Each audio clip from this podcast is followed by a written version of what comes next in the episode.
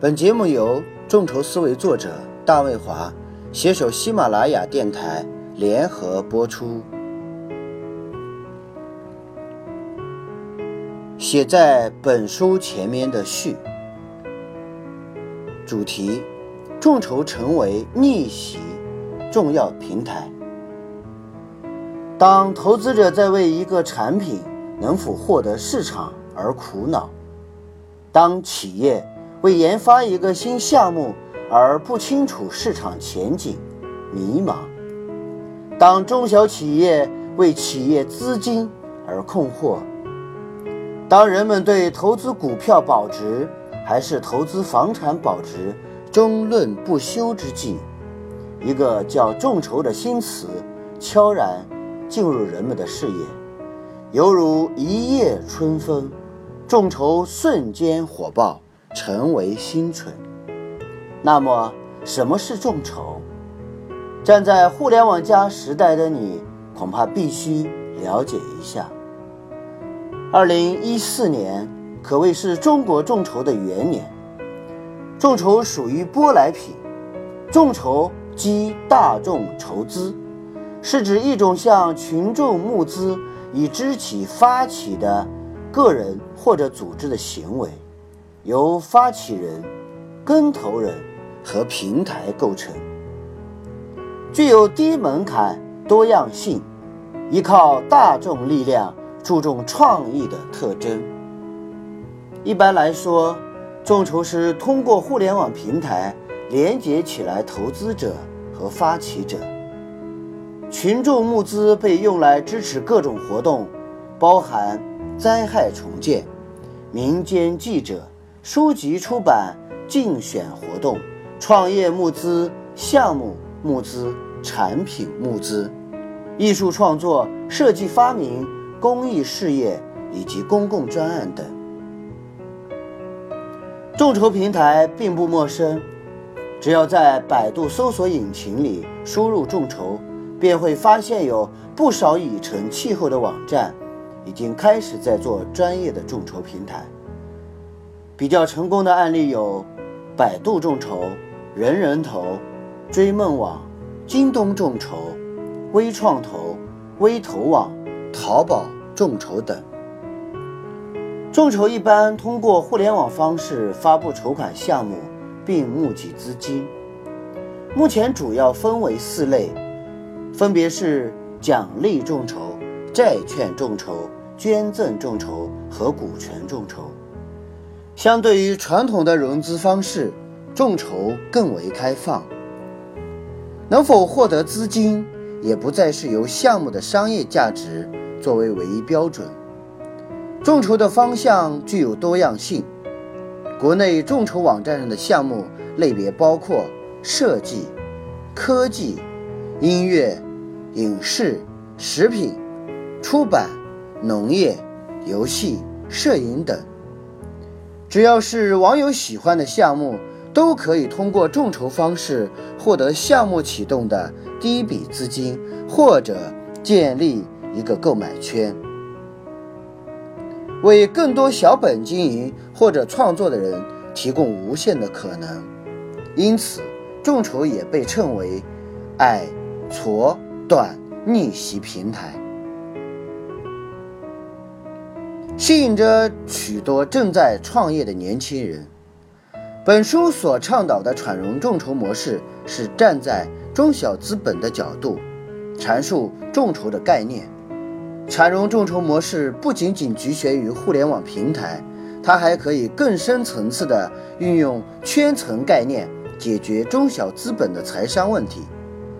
下面我们先从一个模拟的案例开始。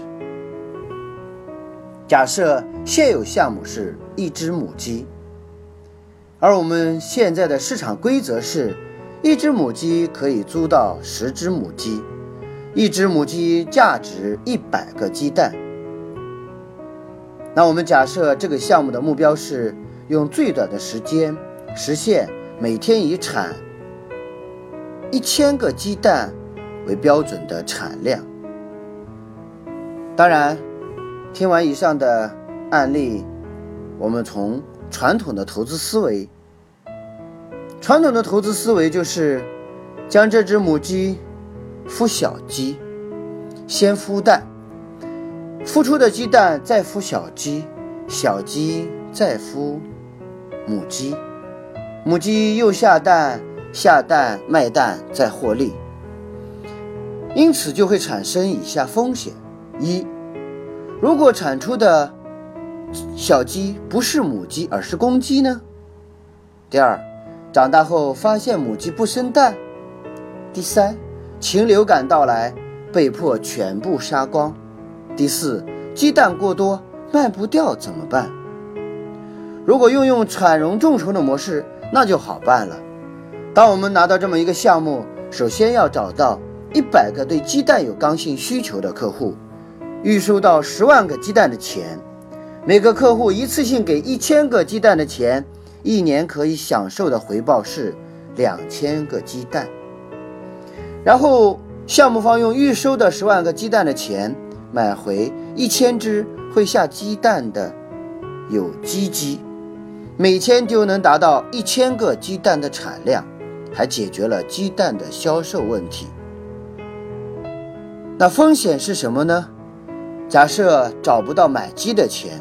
那么根本就不会有投资行为，所以零风险。产融众筹的回报是我们的成本：一千只鸡每天所产生的成本，一百个人，每个人给他五到六个鸡蛋，共五百到六百个鸡蛋。那我们的产能是一千只鸡每天所产出的一千个鸡蛋，这是我们的产能。回报是毛利四百。到五百个鸡蛋，那如何经营呢？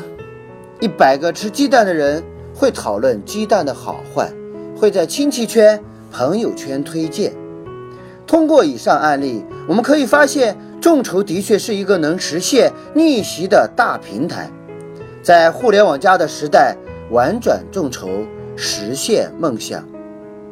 不过，还要提醒广大的投资人和跟投者，众筹有风险，投资需谨慎。虽说在众筹项目进行募资后，若未达到预期目标，则会取消项目的执行，返还投资者们的钱，但是依然存在不少商家为了圈钱，把项目包装得很完美，迷乱投资者的眼，等筹资成功之后就消失不见。